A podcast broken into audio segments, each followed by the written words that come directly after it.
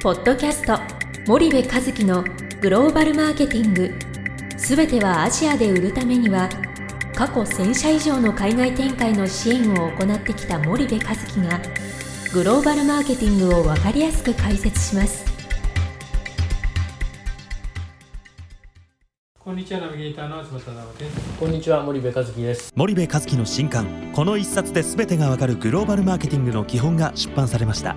ぜひお近くの書店 Amazon でお求めください。では森部さんあの引き続きグローバルマーケティングの基本から、はい。まあ、係数2はい。でまあ2つ目は伸び悩むはい。海外売上を、まあ、はい改善させたい、はい。でお菓子メーカーですと、うん。で早い国だと30年ほど前から、まあ、国内の消費者や問屋を活用してまた一部の国では現地のディストリビューターと直接取引をし、まあ、海外販売を行っています。はい。ただここ10年の傾向で見ると一応伸びてはいますが成長が伸び悩んでいるように感じました。でこの伸び悩みを改善し、まあ、海外売上を拡大したいのですがどうすればよいのでしょうか、輸出やってるってことですよね。はい。はいまず僕だったらその輸出でやってるので売れる場所って限られてくるわけじゃないですか、うんうん。FMCG こういうあの消費財ですよね。はい。初めか初めかはい。そうするともう小売で売るっうんていう話だと思うんですよ。もしくは、うんうん。あの e コマースもあると思いますけど、まあ、基本的にその自分たちの菓子が売れる場所ってもうある程度特定できてて、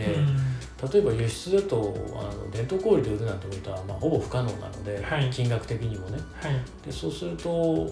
まあほぼほぼ主要の小売店っていうことになると思うんですよ。はいはい。でそこのストアカバレッジの,、そのいわゆる配下率がどれぐらいあるんですかとうん。100置ける場所があるのにうん。まだ30しか置けてないんだったら70置くっていうことをまずやるっていうことにはいもうフォーカスできるじゃないですか。うんなのでそれをやるっていうことだと思うんですよね。ただ100置けるのに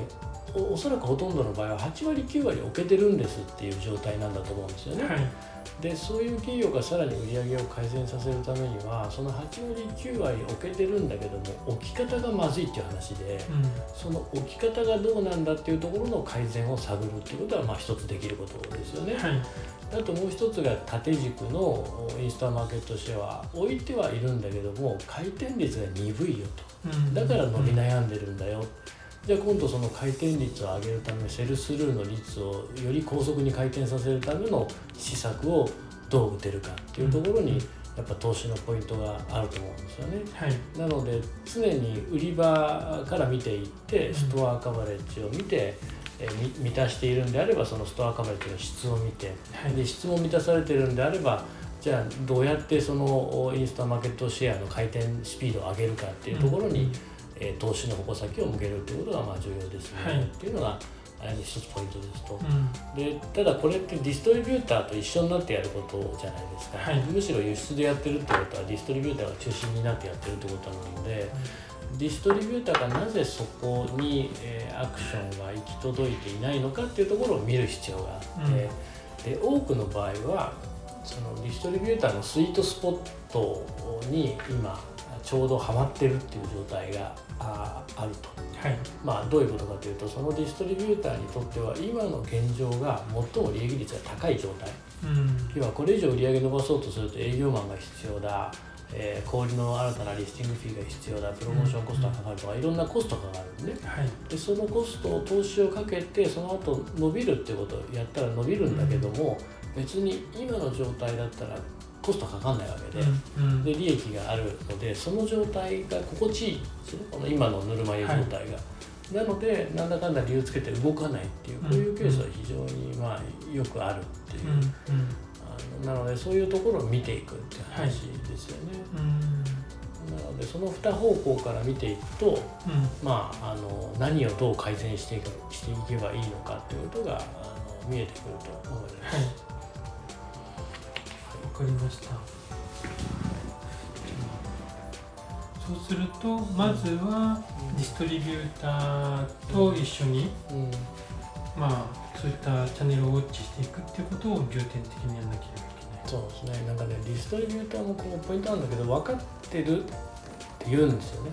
うんうん。で、えっと、分かってて確信犯でそのスイートスポットはいにいるケースと、はい。い、や実は分かってるようで分かってないっていうケースもあって、はいはいはい。だからそういう場合ってやっぱりディストリビューターにいくら言ってもいやこうだからと、うん。日本で分かってないメーカーが何言ってんだって話になっちゃうんでね、うんうんなのでこちらでファクトをつかむってことはすごい重要で、はい。例えばさっき言ったストアカバレッジ100入るはずなのに、うん。3しか入ってないよね4しか入ってないよねとかね、うん。残り5入るよねとか6入るよねみたいな話ををするのかうん。もしくは8割9割入ってんだけど入り方が悪いよねと。うん。他社の製品 5SKU でめちゃめちゃこのエンドコーナー取ってるのに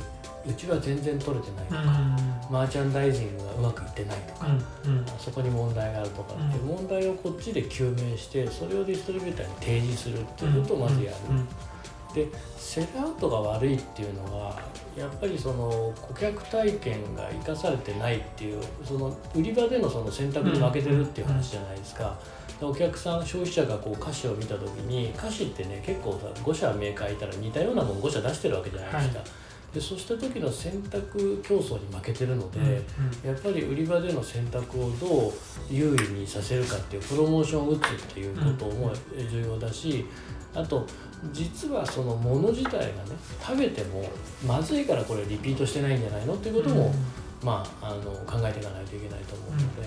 まあ、そんなところのその原因を追求をするっていうことが多分先決だと思うんですよね。うんわかりました。はいじゃあ今日はありがとうございました。はい、ありがとうございました。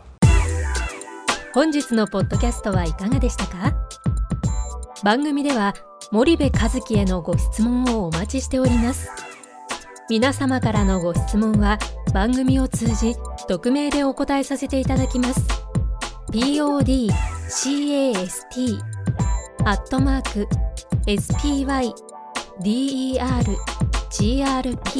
spydergrp.com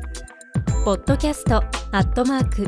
スパイダー grp.com までたくさんのご質問をお待ちしております。それではまた次回お目にかかりましょう。